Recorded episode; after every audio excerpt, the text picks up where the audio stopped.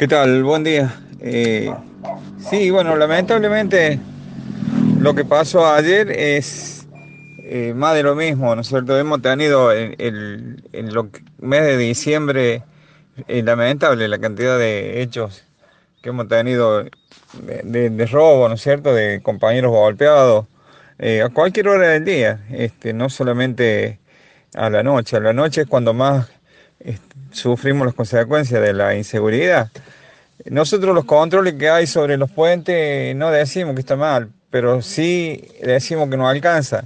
Ahí este, siempre pedimos que haya controles en, en las zonas rojas, donde nosotros necesitamos realmente que esté la presencia policial para entrar eh, a barrios que hay gente que vive ahí, que gente buena, pero bueno, son realmente lugares que, peligrosos.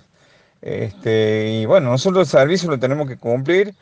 Eh, hay gente que necesita llegar a su casa por seguridad a las 2 o 3 de la mañana, nosotros lo tenemos que trasladar, pero alguien nos tiene que cuidar a nosotros.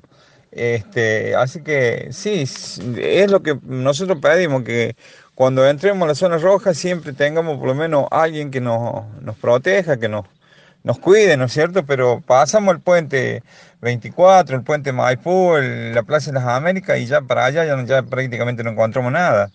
Este, estamos realmente, no somos los únicos, ¿no? Pero este, sufriendo las consecuencias de la inseguridad que hay prácticamente en toda la ciudad.